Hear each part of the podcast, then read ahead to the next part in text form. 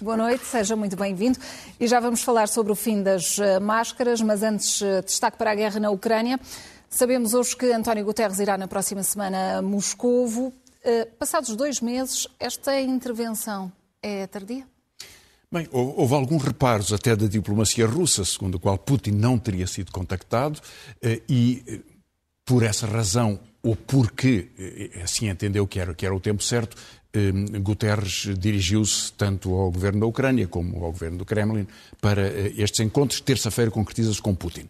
É, é, tarde, evidentemente, mas todas as iniciativas diplomáticas falharam. Macron tentou várias, houve várias tentativas de intermediação, só houve aquelas reuniões com, eh, na Turquia, eh, primeiro na Bielorrússia, depois na Turquia, mas na verdade nenhum sistema de intermediação funcionou até agora, até presumo que eh, não convém ao governo ucraniano que haja nenhum cessar-fogo. E, evidentemente, o governo russo, o governo Putin, não quer nenhum cessar-fogo, não quer nenhum acordo, porque, eh, eh, como hoje os chefes militares tornaram público, eh, pretende fixar fronteiras que não são negociáveis em termos diplomáticos, porque é uma partição da Ucrânia e não é o Donbass, não é Donetsk, é Ficaram o sul da Ucrânia. claros esses, esses objetivos. Claro. E, portanto, isso significa que neste preciso momento a viagem de Guterres é ainda mais difícil.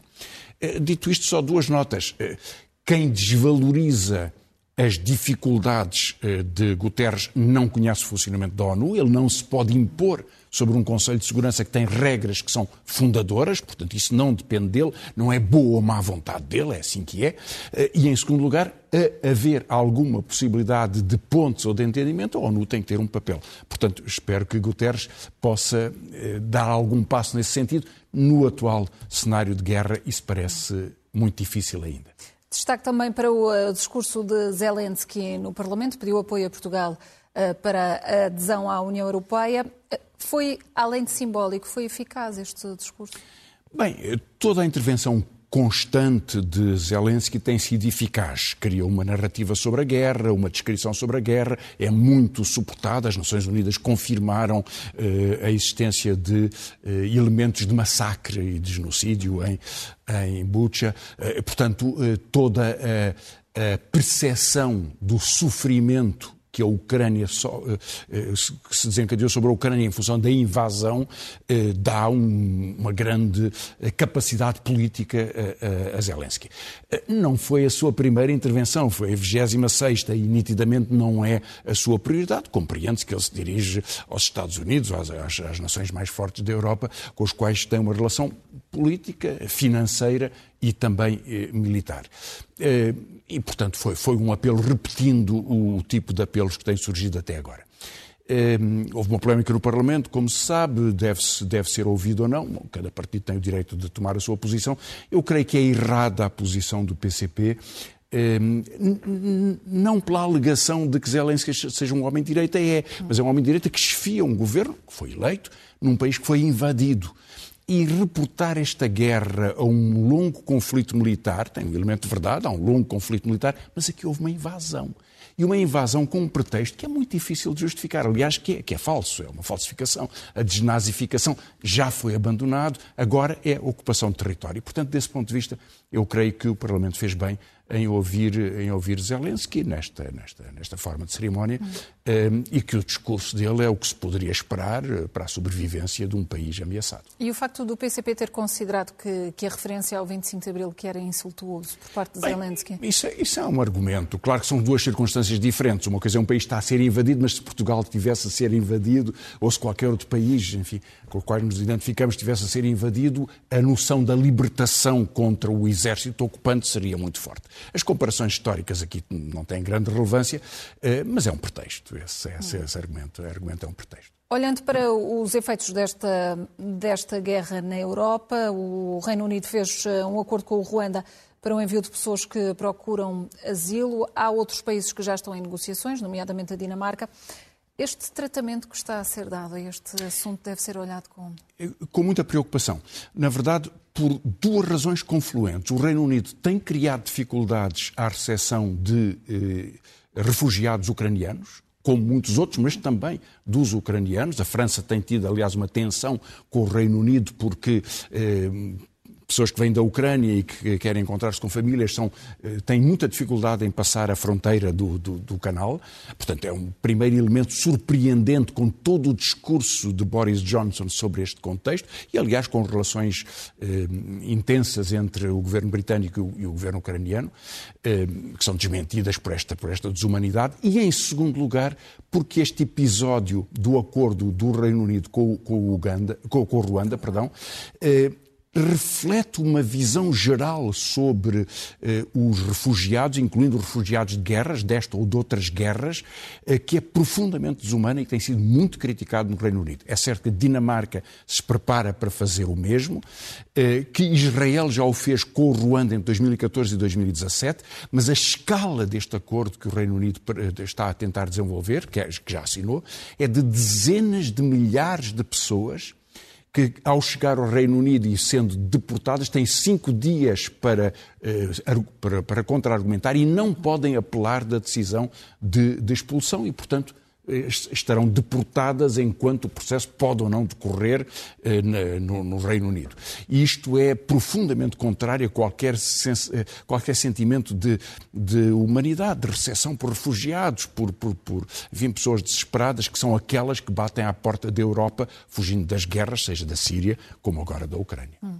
Francisco Loução, olhando para a atualidade nacional, uh, o fim do uso obrigatório de máscara, mais de dois anos depois, Estamos no primeiro dia daquele que foi apelidado o Dia da Libertação. Bem, é, é um pouco exagerado dizer Dia da Libertação. já durante, tínhamos... durante muito tempo na pandemia assim foi apelidado. Eu sei que sim, mas já tínhamos tido alguns outros alívios. Este é um alívio simbólico e para alguns setores da população muito importante. Na rua podíamos não usar máscara, agora nos espaços fechados, exceto hospitais e transportes públicos, podemos usar ou não usar, as pessoas escolhem de uma forma ou de outra, tendencialmente eh, irão deixando de usar, o que é plenamente justificado, sobretudo é muito justificado, já devia ter ocorrido há mais tempo, nas escolas. Claro que as crianças mais pequenas não eram obrigadas, mas para, para adolescentes, para quem fez eh, quase o terceiro ano letivo de socialização e de aprendizagem com máscara, isso tem um efeito e é um efeito eh, pesado sobre professores e sobre estudantes, por isso tanta alegria com este alívio.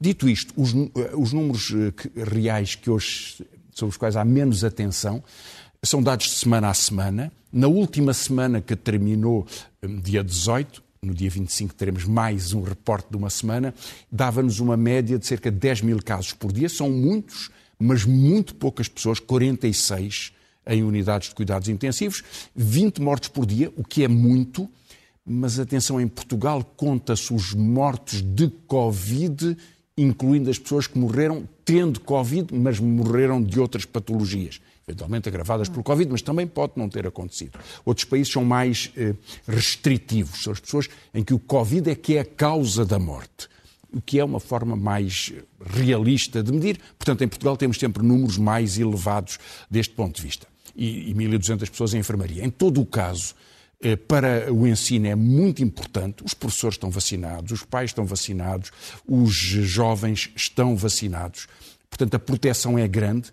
É provável até que agora a gripe provoque mais eh, casos uhum. de pessoas enfim, que, sofrem, que sofrem esta vaga de gripe que está, que está a ocorrer do, do que o Covid, eh, mas eh, o perigo está contido com esta estirpe mais leve, veremos o futuro, e portanto é uma boa decisão nas escolas já devia ter sido tomada, foi tomada agora, ainda bem. Hum.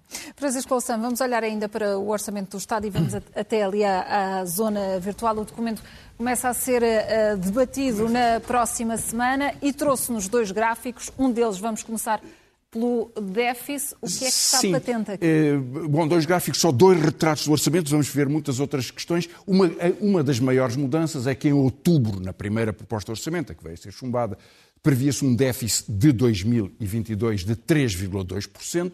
Na proposta agora, que é apresentada, é de 1,9%, apesar de se admitir que o PIB eh, vai ser um pouco mais pequeno. A, diferença entre um valor e outro parece que é uma conta melhor, um déficit mais pequeno, mas atenção, é uma diferença entre eh, eh, aumento de receitas ou diminuição de despesas da ordem de 3 mil milhões de euros, quando estamos a acabar o tempo em que este déficit é pago por emissões de dívidas ainda baratas. O juro vai subir E, portanto, futuros déficits de 2% podem ser mais caros do que um déficit de 3% agora. Ou seja, este era o último ano em que, não estando obrigados a regras tão restritivas na União Europeia e com juros baixos, que é o que verdadeiramente importa, se podiam ter começado grandes medidas eh, infraestruturais. Eh, o Hospital de Lisboa Oriental, enfim, há muitas outras medidas que vão sendo atrasadas no tempo porque faltam recursos. Portanto, o que parece uma boa notícia tem um reverso. Não se está a fazer o que se podia fazer e Portugal, aliás, é o pior país da União Europeia em capacidade orçamental, em resposta orçamental à pandemia. Isso dá um, um, um, outro efeito, que é o que vamos ver no segundo gráfico, que é uma restrição. Eh, este, este, este, estes números são uma comparação entre o que se executou em 2021 e o que está previsto está para 2022 em termos de massa de, de despesa com pessoal. É só esse critério que eu queria tomar agora. Defesa, aumento de 0,3%. Chama a atenção para que a inflação pode ser 4% ou até mais o que se prevê de aumento nominal da, da, da despesa com pessoal é 0,3%, segurança 0,9%, justiça menos 1,5%. Abertura do ano judicial este ano faltam todos magistrados do Ministério Público, condições para trabalharem, eh, juízes, funcionários, vai haver menos 1,5%. No ensino básico e secundário, menos 2,9%. Começaram as aulas do terceiro período com 28 mil crianças a quem faltam professores. E no próximo ano podem ser 100 mil. Saúde, um aumento de 1%, e uma média geral, há, alguns casos em que o aumento é maior, mas a média geral da, da, da estrutura pública é 1,4%. Para um, portanto, quer dizer que todo este setor, em termos concretos, vai sofrer este ano 2022. Aliás, o país inteiro vai sofrer por esta política salarial. E perante todo, todo este cenário, como é que encara os argumentos e as respostas que foram dadas por António Costa relativamente à inflação? São, é um, são um pouco estranhas, porque António Costa, como o Ministro das Finanças já tinha dito, disse que nós vamos romper o critério que garantimos que era permanente, que era que em janeiro do ano seguinte se fazia uma adaptação dos salários pela inflação do ano anterior. Cumprimos, vamos, promessa jurada. Agora já não existe. Agora o discurso mudou. Mudou completamente. Porquê? Porque a inflação era muito pouca, 1%, 0,9%, eh, quase nada, e portanto era fácil fazer essa, essa contenção e até usá-la como instrumento. Não se discute salários, porque esta é mecânica, é a conta. No próximo ano não vai ser assim. Nós vamos chegar a janeiro de 2023 com um passado de uma inflação com toda a, instabilidade que ainda podemos ter, de 4% ou 5%. E, portanto, o Governo não se compromete a fazer esse reajustamento, que veja, já vem tarde. Vejam que os pensionistas vão perder, em termos de efeitos reais, enfim, os trabalhadores, as trabalhadoras, durante este período. E, portanto, é, é o discurso de, de, António Costa é, na verdade, logo se vê eh, como é que se faz o ajustamento. Eh, isso significa eh, que o Governo continua a entender que uma boa solução, sempre que há uma tensão económica é reduzir uh, salários. E isso é, é, é, é má economia. É má economia, é, é má sociedade já agora, é desigualitário, já vamos ver alguns números muito conclusivos, mas é má economia porque reduz uh, a procura, uh, sobretudo nos setores mais vulneráveis da população, portanto torna a sociedade, estica as desigualdades da sociedade, prejudicando os que estão mais em baixo. E o que está à vista e que possivelmente espelha também essas desigualdades são também os gráficos que nos trouxe sobre quem ganhou com a pandemia. Exatamente. Bom, com o exemplo dos, dos bilionários dos Estados Unidos, e depois vamos ver alguns dados, um dado sobre Portugal. Isto é um, um, retrato de entre março de 2020 e março de 2022, tempo de pandemia, como enriqueceram os mais ricos dos Estados Unidos. Elon, Elon Musk, há aqui um erro, uh, não ter reparado nisso, multiplicou por 11 a sua fortuna. Quer agora comprar o Twitter, não é uma pequena coisa, é uma rede importante. Elon Musk é um homem muito próximo de Donald Trump e percebe-se para as eleições americanas. O que significa? Multiplicou por 11 a sua fortuna, é o homem mais rico do mundo. Jeff Bezos fundou a Amazon 68%, Bill Gates, eh, Microsoft 38%, Larry Page e Sergey Brin, eh, cofundadores da Google 134%, Zuckerberg, Facebook 51%, Bloomberg uma agência financeira, 71%. Estes homens multiplicaram por 11, subiram, ganharam metade da sua fortuna, subiram mais de 100%. Portanto, há um enorme enriquecimento e valorização das fortunas de topo. O mesmo acontece no Reino Unido. Os CEOs das 50 maiores empresas ganharam 34% a mais. E o mesmo acontece em Portugal. Na verdade, temos menos dados eh, tão atualizados, isto é da Forbes. No gráfico seguinte, o que vamos ver só é a comparação das 15 maiores empresas da Bolsa, quanto é que pagavam aos seus presidentes em 2020, 16 milhões, quanto é que pagam em 2021, 32 milhões. Há depois um caso que se tornou muito polémico, que é o do do bónus de 1,6 milhões que é dado à direção do novo banco. Devo dizer com franqueza que este ano tive, houve um lucro do novo banco, é dado um bónus. O ano passado houve prejuízo, foi dado um bónus ainda maior, 1,8 milhões, e portanto é como se fosse tudo indiferente a dificuldade das empresas, a dificuldade das pessoas. Que, que estes, últimos, que estes últimos anos nos, Ou seja, nos trouxeram. A pandemia foi um excelente negócio. Para algumas para toda pessoas, a gente, para algumas para pessoas. alguns foi. Francisco Louçana, a atualidade internacional. Olhamos para hum, as eleições uh, em França, encerramento hoje desta uh, campanha para a segunda volta, depois de um debate extenso, praticamente três horas, entre Macron e Le Pen. O que é que ficou evidente e o que é que mudou? Bem, um debate muito diferente daquele a que estamos habituados em Portugal, para já por ser quase três horas, era duas horas e meia, foi, foi estendido. Em Portugal os debates eram 25 minutos entre as, as, principais figuras das candidaturas e depois houve um entre Costa e Rio de cerca de uma hora e meia. Uh, mas este excede por completo, é o único debate neste contexto. Uh, e foi um debate um pouco diferente daquele que deu vantagem a Macron há cinco anos atrás. As eleições repetem as mesmas circunstâncias, as mesmas, o mesmo, a mesma confrontação, mas num contexto muito diferente. Completamente diferente. Há eh, cinco anos atrás, Macron era o jovem príncipe saído do, do Partido Socialista, criando um partido à direita, mas que aparecia favorecido por ter a contraposição da extrema-direita, ganhou com 30 pontos percentuais de vantagem, 65 para 34. Agora as melhores sondagens dão-lhe 14%, outras dão 10%. Em todo caso, uma vantagem substancial. O Ricardo Costa resumia isso. Portanto, a probabilidade dele ganhar é, é muito dominante, mas já houve surpresas. Uhum. O Brexit, a maioria absoluta de António Costa, ou eh, a eleição de Donald Trump, que, que tinha diferença significativa nas sondagens e depois ganhou. Porquê é que isto pode ser um problema? Porque, na verdade, eh, Macron é, tem um prestígio muito baixo. Ele é ele não é suportado por uma grande parte da população. Claro que os dirigentes europeus olham para ele com muita expectativa.